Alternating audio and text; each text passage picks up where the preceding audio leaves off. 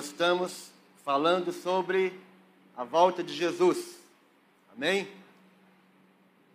Certo vem, certamente o Senhor Jesus vem.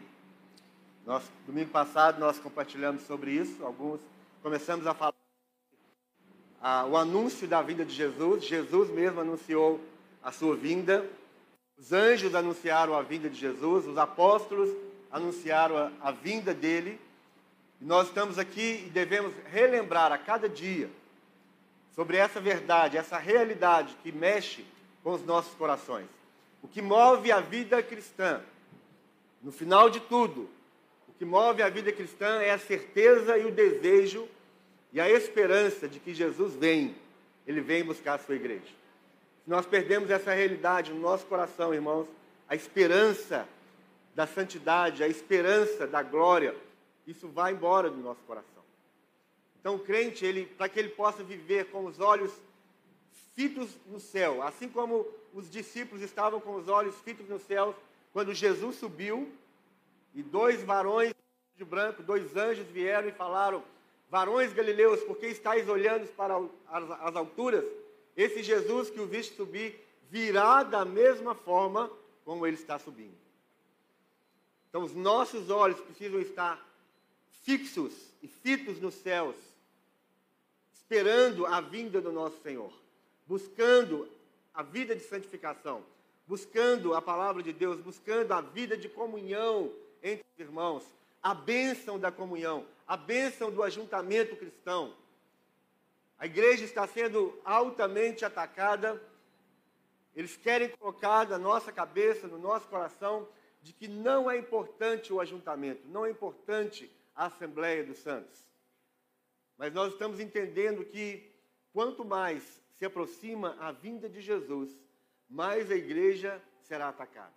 Mais as mentiras entrarão ou tentarão entrar nos nossos ouvidos, nos nossos corações. Nós não podemos, irmãos, deixar. Nós não podemos apartar o nosso coração da verdade, da realidade, da importância, do poder que há no ajuntamento da igreja. Quando nós nos ajuntamos, a graça de Deus está presente. Quando nós nos ajuntamos, o poder da cura, o poder da libertação, a comunhão. O que o Salmo 133 diz é que existe a bênção do Senhor na união. Existe a bênção do Senhor no ajuntamento dos santos. Então, meu irmão, quando vem aquela voz, ah, mas hoje não, estou cansado, Aí eu já fui na igreja hoje todos os dias. Não é o Espírito Santo. Você pode ter certeza que não é o Espírito Santo falando para você não estar junto com o povo de Deus. São muitas vozes neste mundo. Mas nós precisamos aprender a discernir a voz do Espírito Santo. E a voz do Espírito Santo, nesses últimos dias, ainda mais nesses últimos dias, a voz do Espírito Santo vai ser aquela voz tão suave no nosso coração. A voz do Espírito Santo, ela não concorre com outras vozes. A voz do Espírito Santo é algo assim que, que vai quebrando, ainda que seja uma voz tão suave, tão mansa, mas é uma voz que vai quebrando as fortalezas dentro de nós. E é justamente uma voz, por que, que é uma voz tão suave? É porque é uma voz que precisa de muito cuidado, muita atenção, para que você realmente ouça essa voz. Nós estamos vivendo num mundo de muita agitação. É, nós, nós estamos aí vendo a, as agitações do mundo, as concorrências do próprio mundo, os debates, as vozes, tudo muito agitado. Deus ele não com nada disso. Deus ele é Deus. Deus é o Senhor. Deus é o soberano. O Espírito Santo habita dentro de você. Tudo que você precisa é, é um coração quebrantado, é voltar a sua atenção para essa voz tão, tão suave, tão tranquila dentro do seu coração. E, e ouvindo essa voz, você recebe a paz, a paz que excede todo entendimento. Essa voz, ela te guia em toda a verdade. Ela te, ela te faz caminhar no caminho da santidade, no caminho da justiça. Foi isso que Jesus falou: Eu vou, mas eu vou enviar outro consolador. o Espírito Santo, o Espírito da verdade, que vos guiará em toda a verdade. Ele convencerá o mundo do pecado, da justiça e do juízo. Ele vos guiará em toda a verdade. Ele não falará de si mesmo, mas ele falará de tudo aquilo que ele tem ouvido do Pai. Ele glorificará o Pai. Então, essa voz, e constantemente falando ao nosso coração, este é o caminho, andai nele. Este é o caminho, não vos desvieis nem para a esquerda, nem para a direita. Ainda que toda, todo mundo brilhe ao nosso redor, ainda que os clamores do mundo, as vozes agitadas, as vozes ferozes, vozes sedutoras do mundo venham sobre nós, existe uma voz dentro de nós. Este é o caminho, andai nele. Uma voz no nosso coração, no seu coração. Aí mesmo, agora, onde você está sentado, uma voz pacificadora. Uma voz que traz muita paz no coração. Uma voz que quebra o controle do mundo, o domínio do mundo, as guerras do mundo. Existem guerras externas fora de nós, mas também existem as guerras internas dentro de nós. E a única coisa que pode pacificar essas guerras internas, que nos levam à ansiedade, que nos levam à depressão, que nos levam à rejeição, que nos levam ao medo, ao pânico, a única voz que vai quebrar todo esse processo é a voz do Espírito Santo. Existe até uma música muito antiga, né? Manso e suave. Jesus convidando. Convida a ti e a mim. Vem já, vem já, ó pecador. Vem já. Alma cansada. É, como é que é mesmo? É manso e suave Jesus convidando. Chama por ti e por mim. Que mais? Esqueci. Eis que ele as portas, espera velando. Chama, chama por ti e por mim. Vem já, vem já. Alma cansada, vem já. Não é isso mesmo? São coisas que vêm para o nosso coração pacifica o nosso coração. Traz paz para o coração que quer ficar agitado. Traz paz para a mente que quer ficar agitada. Nós estamos vivendo exatamente um momento de muita agitação, muito distúrbio, muitas incertezas. Mas o Espírito Santo, ele, ele fala cada dia, cada momento. Este é o caminho, andai nele. Este é o caminho. Você tem dúvida do caminho que você está andando? O Espírito Santo fala e confirma no seu coração a cada momento: este é o caminho. Caminho da santidade, o caminho da renúncia, mas também o caminho da vitória. Então, que isso seja uma realidade na sua vida. E muitas vezes nós, nós conseguimos discernir a voz do Espírito Santo, muitas vezes é muito mais fácil discernir a voz do Espírito Santo quando nós estamos em ajuntamentos como este. Porque nós estamos aqui hoje, nós não estamos aqui porque nós queremos ver alguém, ouvir um louvor. Nós não queremos estar aqui para daqui a pouco levar um pacote de arroz para casa, um pacote de feijão. Nós não estamos aqui por causa disso. Nós estamos aqui por causa de uma pessoa, a pessoa de Jesus. Ele é o centro das nossas vidas. Ele é o centro da nossa atenção. Ele é o centro da nossa adoração. Então, quando nós estamos em lugares como esse, em que todos nós temos o mesmo propósito, nós estamos aqui em torno da mesma pessoa, buscando a mesma presença, então a voz do Espírito Santo, ela se torna mais audível dentro de nós.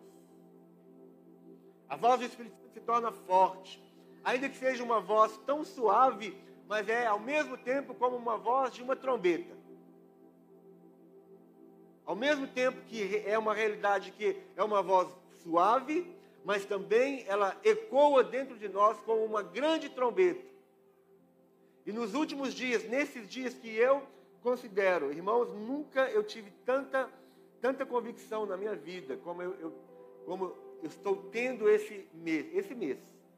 Final, foi exatamente no mês de novembro e agora no mês de dezembro. Eu nunca tive tanta certeza que nós precisamos olhar para cima e começar a ver os sinais da vinda do nosso Senhor Jesus. Eu nunca tive tanta convicção que os últimos dias, os últimos dos últimos dias, porque na realidade, desde quando Jesus veio, nós já inauguramos os últimos dias. Hebreus fala sobre isso. Que outrora Deus falava conosco através dos, dos profetas e dos nossos pais, mas agora, nos últimos dias, Ele nos fala através do Filho. Então, desde que Jesus veio, nós já estamos nos últimos dias. Mas agora nós já estamos, na realidade, nos últimos dos últimos dias. E todo o cumprimento das profecias já estão em andamento. As cartas de, do apóstolo Paulo a Timóteo, falando sobre as características dos homens dos últimos dias, isso tem sido cada dia mais evidente. Os homens sendo amantes de si mesmos, egoístas, avarentos, desobedientes aos pais, ingratos, mais amantes do mal do que amantes do bem, irreconciliáveis. São características dos homens dos últimos dias. E isso você não precisa nem ligar a televisão para você ver essas características operando. Os homens odiando uns aos outros, os homens traindo uns aos outros, os homens matam outros homens como se fossem baratas. As mães desprezando os seus filhos, bebês acabaram de nascer. As notícias são terríveis, são horríveis. Cada dia você ouve alguma coisa que fica, que, que traz mais terror, que, que ao mesmo tempo que traz muito terror, que traz muita angústia, traz, deve trazer também uma grande esperança de que Jesus está voltando a maldade se multiplicando, a iniquidade se multiplicando no coração de muitos, o amor se esfriando no coração de muitos. Nós lemos semana passada de alguns sinais sobre a vinda de Jesus, alguns sinais que Jesus falou quando ele estava ali conversando com seus discípulos, lá em Mateus 24, que nós lemos semana passada, Jesus, os, os discípulos pediram para Jesus duas coisas. Senhor, nos mostra quando será que sinal, que sinal será sobre o fim do mundo e sobre a sua vinda? Duas coisas que já estavam no coração dos discípulos e que devem estar nos nossos corações hoje. Quando será o fim do mundo e quando será a sua volta? Nunca podemos perder essas duas realidades. Porque são duas realidades inevitáveis são duas realidades que, ainda que todo o inferno conspire contra, e todo o inferno vai sempre conspirar contra essas duas verdades: que Jesus vai voltar e que este mundo vai se desfazer e um novo mundo vai estar sendo criado, já foi criado na realidade, novos céus e nova, novas terras, para que eu e você possamos morar neste lugar. Não deixe que nada roube essas verdades do seu coração. Por isso nós estamos relembrando. Relembrando aquilo que Jesus falou. Relembrando os sinais. Para que os nossos olhos sejam tirados desta terra e voltados para o reino de Deus. Então eu queria que você abrisse comigo em 2 Timóteo capítulo 2.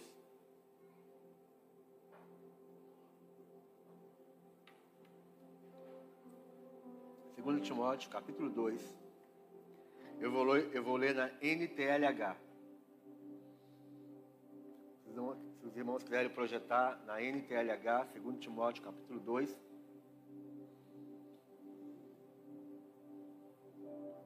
Verso 1. E você, meu filho, seja forte por meio da graça que é nossa, por estarmos unidos com Cristo Jesus. O apóstolo Paulo está trazendo uma exortação. Você, meu filho, seja forte por meio da graça que é nossa, por estarmos unidos com Cristo Jesus. Existe uma graça que é nossa. E essa graça, ela existe, ela opera em nós, pelo fato de estarmos unidos em Cristo, pelo fato de estarmos em Cristo Jesus. Nós estamos em Cristo Jesus e Cristo Jesus está em nós. Existe uma, uma real, uma verdadeira união entre nós e Cristo. A ponto de, do apóstolo Paulo dizer assim: Já não sou eu mais quem vivo, mas Cristo vive em mim. Essa nossa união com Cristo deve ser algo tão real que nós possamos falar exatamente como o apóstolo Paulo disse: Já não sou eu mais quem vivo, mas Cristo vive em mim.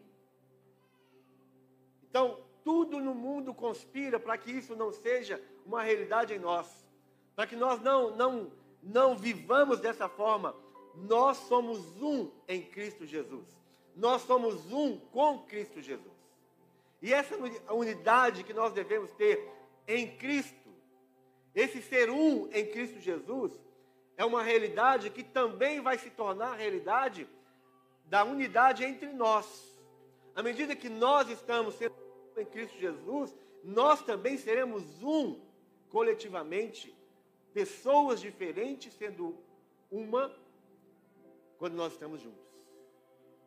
Por isso que nós não podemos desprezar de forma alguma a, a, a verdade, a realidade da união dos filhos de Deus. A unidade dos membros do corpo. Porque nós somos corpo de Cristo quando nós estamos unidos. Em que existe um cabeça nesse corpo chamado Jesus. Então a nossa unidade individual com Cristo Jesus vai trazer a unidade de pessoas. E isso que está acontecendo aqui hoje de manhã é uma unidade de pessoas. Unidade de pessoas que nos faz um em Cristo Jesus. Isso é uma verdade, irmãos, que nunca pode ser desprezada. O apóstolo Paulo está falando isso. E você, meu filho, seja forte, por meio da graça que, que é nossa, por estarmos unidos com Cristo Jesus. Tome os ensinamentos que você me ouviu dar na presença de muitas testemunhas e entregue-os aos cuidados de homens de confiança, que sejam capazes de ensinar aos outros. Então é como se fosse uma cadeia. Eu estou com Cristo Jesus, eu estou unido com Ele, e essa união vai trazer a, vai trazer a, a força de Deus, vai manifestar a graça de Deus, os ensinamentos que nós estamos recebendo, esses ensinamentos não podem ficar somente conosco, mas nós precisamos entregar a outras pessoas, que são pessoas fiéis e pessoas confiáveis. E essas outras pessoas vão ser capazes de ensinar a outras pessoas. O que nós podemos entender disso? Existe uma, um, um desejo no coração de Deus que nós vivamos em coletividade. Coletividade. Não é para ninguém viver sozinho, ninguém ficar sozinho. Nós vamos ensinar outros, nós vamos transmitir para outros. No verso 3 ele diz: Como fiel soldado de Cristo Jesus, tome parte no meu sofrimento. Pois o soldado, quando está servindo, quer agradar ao seu comandante e por isso não se envolve em negócios da vida civil. O apóstolo Paulo está falando: olha, nós vivemos como soldado. Na realidade, nós somos um soldado de um exército celestial, o exército de Cristo. E todo soldado que é de Cristo, todo soldado que tem sobre ele um comandante, ele, ele quer agradar o seu comandante. E esse soldado, para agradar o seu comandante, ele não se envolve nas coisas da vida civil. E é isso que nós precisamos entender hoje. Que nós temos um propósito de vida, que a nossa vida não se resume a esta vida aqui na terra. Ainda que nós estamos vivendo aqui, ó, nós pisamos aqui, nós estamos na terra. Os nossos pés precisam estar na terra, mas a nossa cabeça precisa estar no reino celestial. O nosso coração precisa estar no reino de Deus. Nós andamos aqui, nós compramos, nós vendemos, nós casamos, nós temos filhos, nós negociamos, nós fazemos muitas coisas aqui na terra. Mas o nosso coração é do reino. Nosso coração é do nosso comandante. Nós somos soldados e nós estamos labutando, nós estamos lutando, nós estamos vivendo aqui como soldados. Mas nós não somos soldados desse governo da terra. Nós somos soldados do governo celestial. E ainda que vivendo aqui, nós não nos envolvemos. E essa palavra envolver é como se fosse, sabe aquele, aquele quando você está no, no, no, aeroporto, você pega a mala e tem aquele, aquela máquina que, que, que, que embrulha a mala? Já viram? Passa um plástico na mala? É envolver. É exatamente isso.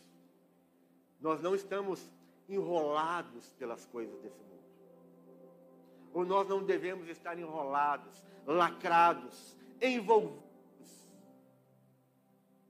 enlaçados pelas coisas deste mundo. Nós não podemos viver enlaçados pelas coisas deste mundo. Porque o fiel soldado de Cristo Jesus, ele está servindo, mas ele está servindo e ele vai fazer tudo para agradar o seu comandante, não para agradar a si mesmo. O soldado não vive para agradar a si mesmo. Se um soldado vive para agradar a si mesmo, ele está fora daquele, daquele ambiente militar. Fora daquele. Como é que chama? Cadê o. cadê o menino, gente? Cadê? Fora do seu regimento. Nós temos aqui militares, militares da polícia militar, militares da aeronáutica. Tem alguém do exército aqui? Não. Mas é isso mesmo, não é? Fora do, você vai, vai ser colocado para fora do quartel. Ah, está ali, moço. Nenhum soldado que quiser agradar a si mesmo, ele vai conseguir acompanhar o batalhão, ele vai conseguir acompanhar o, o exército, ou o seu, o seu regimento ali. Ele não vai, ele não consegue. Por isso o o apóstolo Paulo está falando: pois o soldado, quando está servindo, quer agradar o seu comandante e por isso não é enlaçado, não é embrulhado, não é enrolado em negócios dessa vida. Quantas pessoas, irmãos, chegam nos gabinetes pastorais e a única coisa que eles conseguem falar, pastor, não sei o que fazer, eu estou enrolado. Literalmente. Porque essa é a figura. Está envolvido com aquele plástico que, se, que sela, né? Que sela te envolve. Laurinha assustou aí não, né? Ela está rindo, né? Brincando. Achei que ela estava reclamando. Laurinha, milagre de Deus. Pode ficar tranquila, mano. Não precisa ficar constrangida, não. Não é para envolver, não é para você ficar enrolado. E, e, as pessoas chegam exatamente, pastor, estou enrolado. Eu, eu, me, eu, eu, eu estou num rolo tão grande que eu não consigo mais ler a Bíblia, não consigo mais orar, não consigo mais vir à igreja, exatamente porque ele se enrolou com as coisas dessa vida. Muitas das vidas das pessoas da igreja estão, são um verdadeiro rolo. Não conseguem sair mais. O atleta que toma parte numa corrida não recebe o prêmio se não obedecer às regras da competição. Nós estamos aí hoje, mais tarde, daqui a pouco, nós estamos prestes a. Nós não. Alguém está prestes a colocar as mãos numa taça. Não é isso? Uma taça. Que vale não sei quantos reais. Mil reais ou milhões de reais, não sei. Não sei. Mas todos eles correram, todos eles competiram, todos eles deram as vidas Daqui a pouco eles vão pegar uma, como se fosse uma coroa, um prêmio, um galardão. Mas esse galardão é o galardão corruptível. Corruptível. Tem que ser vigiado, bem vigiado, porque senão os ladrões podem roubar. Nós estamos correndo, nós estamos nós somos como um atleta, como atletas. E nós precisamos entrar nessa competição, nesse jogo, mas nós precisamos fazer exatamente segundo as regras da competição. E as regras dessa competição não são ditadas pelo homem, não são ditadas pelos coaches, não são ditadas pelos técnicos, são ditadas pelo Rei, o Todo-Poderoso. Existem regras que ele colocou. Ele estabeleceu orientações, ele estabeleceu mandamentos, ele deixou esse, esse grande código, cheio de verdades, cheio de orientações, cheio de mandamentos. Além dos dez mandamentos, existem outros mandamentos que estão prescritos aqui e que nós não podemos deixar de observar. Não podemos deixar de seguir. Diariamente, nós precisamos consultar as regras, as regras dessa vida. Então, nenhum atleta vai receber a coroa, vai receber o prêmio, vai receber o galardão, se ele não andar de acordo com essas regras.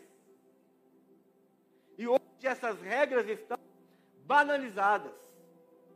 As regras que estão contidas aqui estão sendo desprezadas. Estão querendo diluir as verdades que aqui estão, com invenções humanas, com ensinamentos humanos, com ensinamentos diabólicos até. Uma das características dos últimos dias são falsos profetas, são surgimento de falsos apóstolos, falsos mestres, falsos pastores, querendo distorcer, diluir, enfraquecer as verdades eternas que aqui estão, que foram deixadas pelo Espírito Santo de Deus. Homens como nós, inspirados pelo Espírito Santo, escreveram as palavras que aqui estão. Não escreveram das suas próprias vontades, mas escreveram inspirados pelo Espírito Santo. Então, essas palavras, irmãos, são palavras eternas. São palavras que não podem ser deixadas de lado. São palavras que não podem ficar guardadas dentro da nossa gaveta. Tem aqui na igreja, tem várias Bíblias que foram esquecidas e nunca foram buscadas. Espero que você tenha outras Bíblias dentro de casa, por isso você não buscou. Mas quando o desprezo, nenhum atleta, nenhum atleta vai receber a coroa, vai receber o prêmio, se não obedecer às regras da competição. O atleta que toma parte numa corrida não recebe o prêmio se não obedecer às regras da competição. Aqui nós não estamos competindo com ninguém, mas nós estamos numa num, em um jogo. Nós estamos em um jogo. É um jogo da vida. A vida nos coloca num jogo. Mas nós, nós não vamos receber as orientações dessa terra. As nossas orientações, elas vêm de Deus, vêm da, da, da eternidade. E o lavrador que trabalha no pesado deve ser o primeiro a receber a sua parte na colheita. Nós estamos aqui lavrando a terra. Nós estamos continuando a, a, a missão que Adão recebeu de Deus lá no começo. Deus coloca o homem num jardim, num Éden, jardim de Deus, de, lugar de delícias. O Éden era a representação da vontade de Deus, a representação da manifestação do próprio Deus, a manifestação do reino de Deus era o Éden. Mas mesmo no Éden, Deus fala para Adão: Adão, você vai cultivar, você vai lavrar e guardar a terra, o jardim. Nós estamos aqui como lavradores. E nós vamos continuar lavrando a terra, assim como Deus deu a ordem lá no início. E ele falou: você vai cultivar, você vai guardar. E nós já falamos sobre isso aqui, o que significa cultivar, o que significa guardar. Nós estamos nesse processo. Nós estamos aqui lavrando o lugar de delícias em nossas vidas. Nós estamos cultivando, nós estamos criando a cultura do reino de Deus em nossos lares. Nós estamos é, é, trazendo a cultura de Deus nas nossas vidas. Quando nós estamos juntos, nós estamos trazendo a, a cultura de Deus, a vontade de Deus para este ambiente, para as, no, nossas vidas. Nós estamos com, continuando o processo que Adão começou. Nós nunca podemos deixar de fazer isso. O lavrador que trabalha no pesado deve ser o primeiro a receber a sua parte na colheita. E nós semeamos. Você tem semeado na vida dos seus familiares. Você tem semeado na vida dos seus filhos. Você tem semeado na vida do seu marido ou da sua esposa. Você tem semeado na vida dos seus colegas de trabalho. E você nunca pode deixar de semear. Nunca. Você é um lavrador. Você vai semear e continuar semeando. Ah, mas eu não estou vendo o resultado. Não vê mesmo na, no primeiro momento. Quem aqui vai plantar uma, uma semente de abacate, esperando já comer abacate no dia seguinte? Uma das grandes características, duas grandes características do lavrador: é perseverança e esperança. Ele perseverantemente ele semeia. Com perseverança ele vai lançando a semente, ele vai protegendo a semente, ele vai cuidando da semente e esperançosamente ele aguarda o fruto. Perseverança e esperança. Perseverança e esperança. Assim também nós estamos aqui como lavradores, semeando arando a terra, guardando o jardim, cultivando o jardim e esperando para o grande dia em que o nosso Senhor voltará. E nós colheremos os primeiros frutos. O, o primeiro fruto, meu irmão, sabe qual é? É o fruto de Jesus em nossas vidas. O maior fruto que Deus está colhendo e o maior fruto que nós colheremos é a nossa ida com Jesus nas alturas. Esse é o grande e eterno fruto da vida do cristão. Você pode comer aqui muitos frutos. Pode comer uma manga gostosa, uma laranja gostosa, uma uva gostosa, mas o fruto mais gostoso que você vai comer é estar eternamente com Jesus viver na eternidade com Jesus. Andando nas ruas de ouro, mar de cristal. Eu não tenho a mínima ideia do que significa isso, meu irmão. Eu não faço ideia de quando Jesus fala sobre galardão, quando ele fala, é, servo bom e fiel, entra no gozo do teu Senhor. Eu não tenho a mínima ideia do que significa isso. A minha mente é muito carnal ainda para entender as grandiosidades da eternidade, as grandiosidades de andar no, em novo céu, nova terra, onde não há choro, onde não há pranto, onde não há luto, onde não há lágrimas. Não consigo entender. A minha mente é muito fraca para entender essas coisas. Mas a única coisa que eu sei que é uma realidade. E que é isso que nós estamos esperando. E nós vamos continuar lavrando essa terra, lançando as nossas sementes, com a esperança de colher os frutos.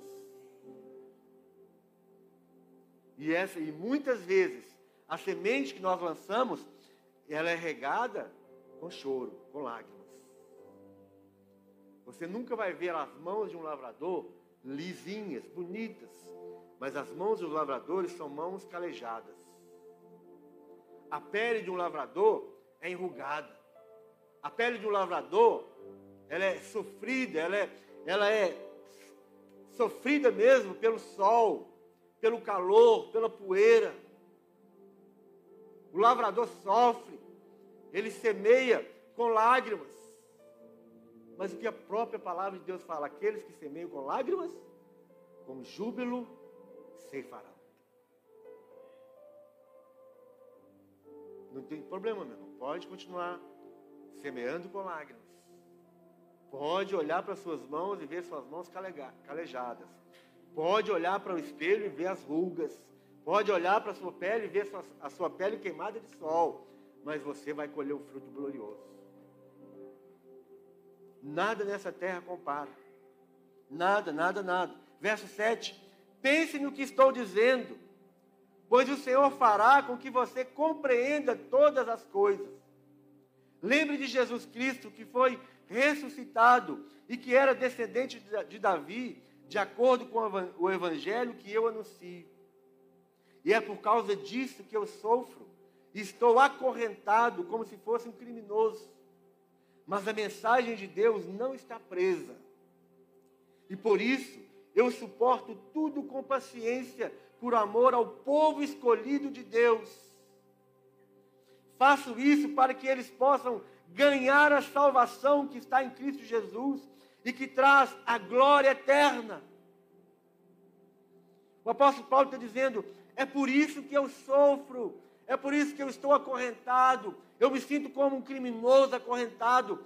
Mesmo assim, ainda que eu esteja em cadeias, ainda que eu esteja em algemas, a palavra de Deus não está presa. A palavra de Deus está solta. A palavra de Deus deve fluir de dentro de mim, porque a palavra de Deus deve alcançar cada coração nessa terra. Porque anunciando o Evangelho, nós estaremos apressando a vinda de Jesus. A cada pessoa que ouve o Evangelho, a cada pessoa que você tem acesso e você fala uma palavra, você faz uma oração, você ministra alguma coisa, você está fazendo Jesus ficar mais ainda. Por isso é a nossa responsabilidade anunciar a palavra, ainda que você viva em cadeias, ainda que você seja perseguido, ainda que você sofra muito, a palavra de Deus não está presa dentro de você. Ela flui, ela deve fluir constantemente.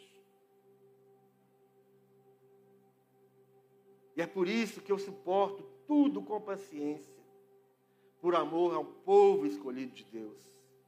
Faço isso para que eles possam ganhar a salvação que está em Cristo Jesus e que traz a glória eterna.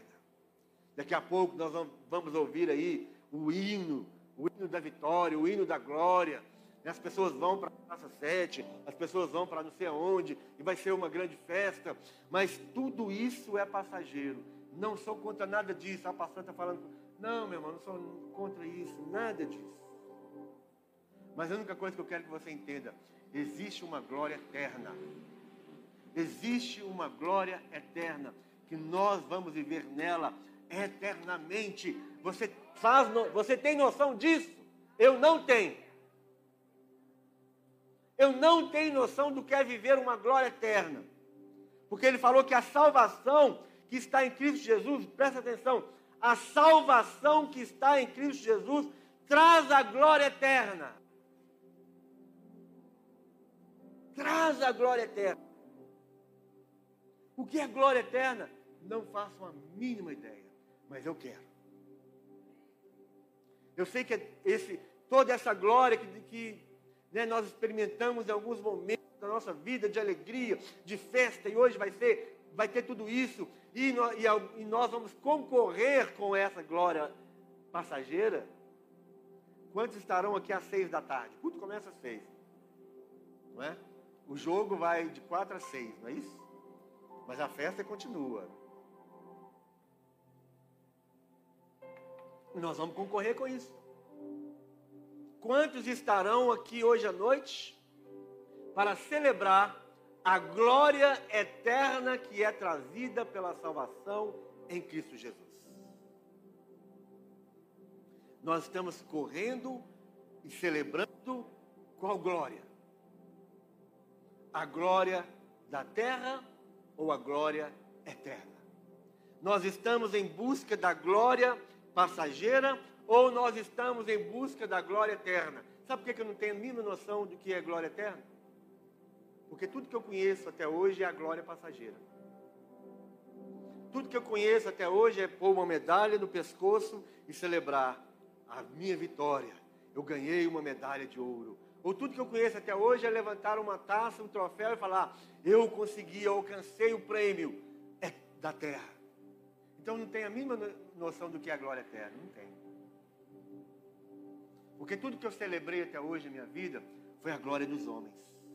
É alguém falando, parabéns, você foi muito bem, você conseguiu. É alguém trazendo o diploma para mim e as pessoas aplaudindo, falando, parabéns, você conseguiu o diploma. São essas glórias que nós recebemos. E isso tudo, tudo, tudo é válido. Mas o nosso coração e nem a nossa busca pode estar nisto. Porque existe uma glória eterna que nós não fazemos a mínima ideia de que seja. Mas eu sei uma coisa, é uma glória eterna. Só de ser eterna já é glorioso. Só de ser eterna, só de ser trazida por Jesus já é glorioso. Quantos de nós já receberam medalhas e você se curvou e, e alguém, alguém com algum nome, que com alguma, alguma projeção no mundo, você se curva para ele e ele coloca no seu pescoço uma medalha. Quantos de nós já recebemos um diploma entregue por alguém também de influência, alguém de nome, alguém importante aqui na terra, e você recebe das mãos dele aquele diploma?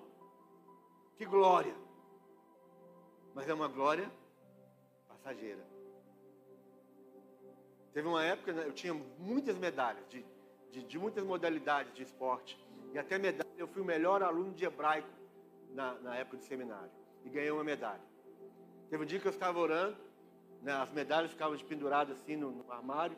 Eu estava orando, eu costumava andar orando, né, andar orando, orar andando, né? Orar andando. Eu orando, Deus me faz uma pessoa submissa, me faz uma pessoa humilde, trata com meu coração. E aí eu bati o olho nas medalhas, de repente. Sabe o que, que o Espírito Santo falou comigo? Joga suas medalhas no Rio Arrudas. Peguei todas elas, todas elas, e joguei no Rio Arrudas. Passou. Não doeu nada. O que eu conheço é a glória passageira, a glória corruptível eu não tenho a mínima ideia de que eu, como será receber a glória que é trazida pela salvação por Jesus Cristo. É eu poder curvar a minha cabeça e receber uma coroa das mãos de Jesus. Eu recebi medalhas das mãos de alguém que eu nem lembro mais quem é. Eu recebi diplomas das mãos de alguém que eu nem sei quem é mais.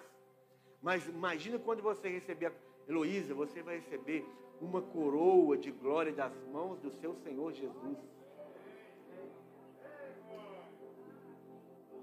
Irmão Misael, irmã Ana, quantos anos no Evangelho, como lavradores, como atletas, semeando, chorando, mãos calejadas, pele enrugada, trabalhando pelo Senhor. Nós conhecemos esse casal há anos, trabalhando para o Senhor, ganharam não sei quantas vidas eles levaram a Jesus.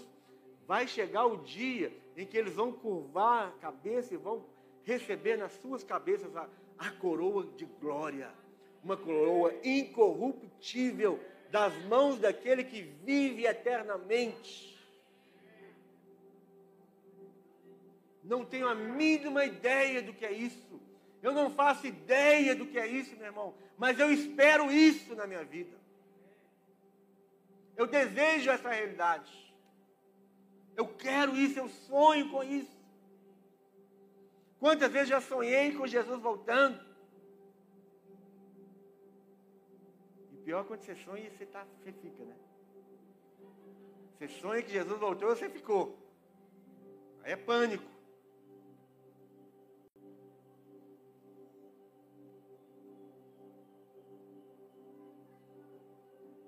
Verso 11. Este ensinamento é verdadeiro. Se já morremos com Cristo, também viveremos com Ele.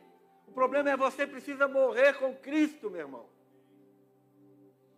A vida cristã não tem nada a ver com o que nós estamos ouvindo hoje. Vem para Jesus e você vai ganhar, você vai ser muito rico, você vai ser, você vai ser próspero, você vai ser isso, você não vai ter doença, você não vai ter, não vai ter problema familiar, você não vai pedir emprestado, você vai ser cabeça, não vai ser cauda, você é só vitória, é só vitória, é só vitória. Que mentira, meu irmão. Você precisa, vem para Cristo e morra com Cristo. Morra em Cristo. É isso que fala Romanos capítulo 6. Todo o capítulo vai falar: se vocês já morreram com Cristo, se você, você precisa morrer com Cristo e ressuscitar com Ele, você precisa ser identificado com a morte de Cristo. Então a vida cristã não é uma vida de só vitória. Nós vamos viver uma vida vitoriosa, sim. Mas ainda que nós não vivamos, o apóstolo Paulo escreveu isso aqui, meu irmão. Ele estava na cadeia. Ele estava acorrentado literalmente. Quando ele falou isso aqui, não era uma figura de linguagem, não. Ele estava preso. Então o que ele está dizendo é: se já morremos com Cristo, nós precisamos morrer nesta vida para as coisas deste mundo e viver para Deus. O seu batismo, quantos aqui já foram batizados nas águas? O seu batismo era simplesmente um símbolo de que você morreu. Você estava declarando publicamente a sua morte. Quando você desce as águas, você está falando: Eu estou morto para este mundo. E quando você sobe, você fala: E eu ressuscitei com Cristo. Então, a vida cristã não é ah, essas coisas que nós estamos ouvindo por aí. Vem para Jesus e todas as coisas vão ser mudadas na sua vida. Não é por aí. A única coisa que vai ser mudada nessa vida, que deveria ser mudada na sua vida, mesmo radicalmente, é o seu foco. Eu não tenho mais o foco aqui eu, eu estou aqui, mas o meu foco não é aqui, o meu foco é lá. Isso tem que ser mudado radicalmente. Se já morremos com Cristo, também viveremos com Ele. Se continuarmos a suportar o sofrimento com paciência, também reinaremos com Cristo. Primeiro você precisa morrer. Depois você tem que continuar a suportar o sofrimento. Que sofrimento é esse? com doença, com, não, é, não é nada disso. Pode ser também, mas o maior sofrimento nossa é o sofrimento da nossa vontade, é morrer na nossa vontade, é morrer para os nossos desejos, para as nossas, para as nossas loucuras. Porque viver com os olhos na terra, viver buscando as coisas dessa terra é uma verdadeira loucura. Então, o nosso sofrimento deve ser fazer mortificar os desejos da sua carne. É você, naquele momento, aí, eu quero pecar, eu quero pecar, eu quero fazer aquela coisa. A minha carne está aqui. Você fala, não. Você submete a sua carne ao Espírito, que a Bíblia fala sobre isso. Gálatas capítulo 6 fala. Sujeitai, andai em espírito e jamais cumprirei os desejos da carne. É um sofrimento naquela hora. É como, é como o diabético que quer comer o pudim. o Satanás vem e coloca o pudim na frente dele. Para tentar. Sabe que o sujeito é diabético, mas vem o Satanás e coloca o pudim, até brilhando assim, aquele pudim assim, ó. Coloca lá, e naquele momento ele está assim.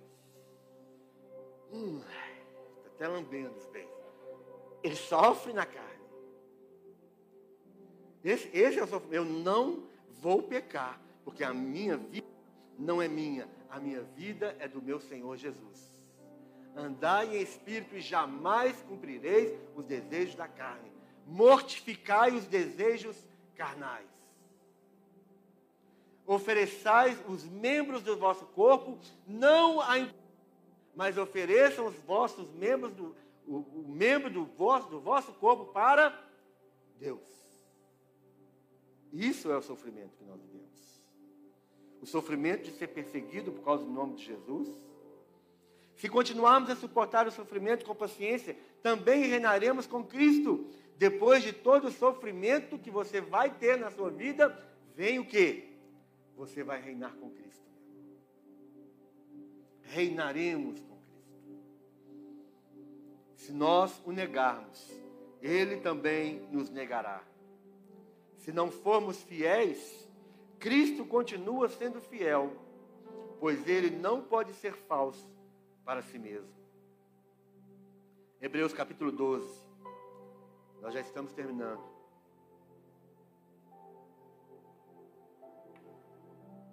Hebreus 12, 1 diz: Portanto, nós também, pois que estamos rodeados de uma tão grande nuvem de testemunhas, deixemos todo o embaraço e o pecado que tão de perto nos rodeia e corramos com paciência a carreira que nos está proposta, olhando para Jesus, autor e consumador da fé, o qual, pelo gozo que lhe estava proposto, suportou a cruz, desprezando a afronta, assentou-se à destra do trono de Deus. O escritor de Hebreus aqui está falando, nós também, nós que estamos rodeados de tantas testemunhas, grande nuvem de testemunhas. Ele diz: deixemos todo o embaraço. E esse embaraço aqui é quase, é a mesma, quase a mesma palavra, bem similar com aquela palavra lá de Timóteo. Não, não se envolva com os negócios dessa vida. Não se embarace, não esteja enrolado, não esteja embaraçado. É como aquele que ele, ele, ele fica embaraçado nas suas pernas e ele não consegue continuar a sua corrida. Ele está dizendo isso. Não, não deixemos todo embaraço. Não seja embaraçado. Deixe tudo isso de lado. Não seja embaraçado com nada desta vida, com o pecado que tão de perto nos rodeia, com o pecado que bate a nossa porta cada dia. Aquela música, né? Todo dia o pecado vem. Todo dia o pecado vem. Todo dia o pecado me chama. Todo dia ele está batendo a porta. Mas corramos, corramos com paciência a carreira que nos está proposta sempre olhando para Jesus, olhando para Jesus, com os olhos fitos nos céus, com os olhos fixos em Jesus, olhando para Jesus, desembaraçando de todo o peso, tirando todo o peso, tudo aquilo que te embaraça, que te envolve, que te enrola, todo o peso, todo o pecado, tira tudo isso, desembaraça disso e começa e continue correndo, continue correndo, como aquela corrida cães, que eles colocam um alvo, né? colocam um, um lá, uma distraçãozinha, que é um coelhinho. Quem já viu corrida de cão? Coloca lá uma vara grande com, com um coelhinho na frente e, e os, os, os cães estão correndo, correndo, correndo, velozmente, mas eles estão correndo porque eles estão com, com os olhos fixos naquele alvo, naquela, naquele animal. Eles estão pensando que eles vão pegar aquele animal. Porque nós vamos correr, correr, correr a carreira com paciência, é uma carreira que está diante de nós, nos está proposta, sempre olhando para Jesus, sempre com os olhos em Jesus, porque Ele é o autor e Ele é o consumador da nossa fé, e por causa disso Ele suportou a cruz. Porque Jesus tinha um alvo, porque Jesus tinha um plano estabelecido pelo Pai. Ele suportou a cruz, e ele suportou a cruz por causa de nós por causa do, daquilo que estava proposto. Ele desprezou a afronta. E depois de tudo isso, ele assentou-se à destra do trono de Deus. Último verso. Apocalipse 3:11. Apocalipse 3:11 diz: Eis que venho sem demora. Palavras de Jesus. Eis que venho sem demora. Guarda o que tens, para que ninguém tome a tua coroa. Jesus promete, ele vem. E vem sem demora. Guarda o que tens. Quem tem alguma coisa para ser guardado hoje? Você tem algo para ser guardado? Guarda o que tens Existe uma coroa. uma coroa de glória, uma coroa incorruptível, que é dada a cada um de nós. Guarda a tua coroa. Continue correndo a carreira, mas não deixe essa coroa ser roubada de você. Não perca essa coroa. Eis que vem sem demora. Não duvide daquilo que Jesus prometeu. Jesus vem. Ele vem. O pecado vem, mas Jesus vem também. O pecado vem, mas Jesus vem. Vamos colocar de pé, louvor. Todo dia o pecado vem, mas Jesus já prometeu que ele também vem, e ele vem sem demora. Guarda o que tens.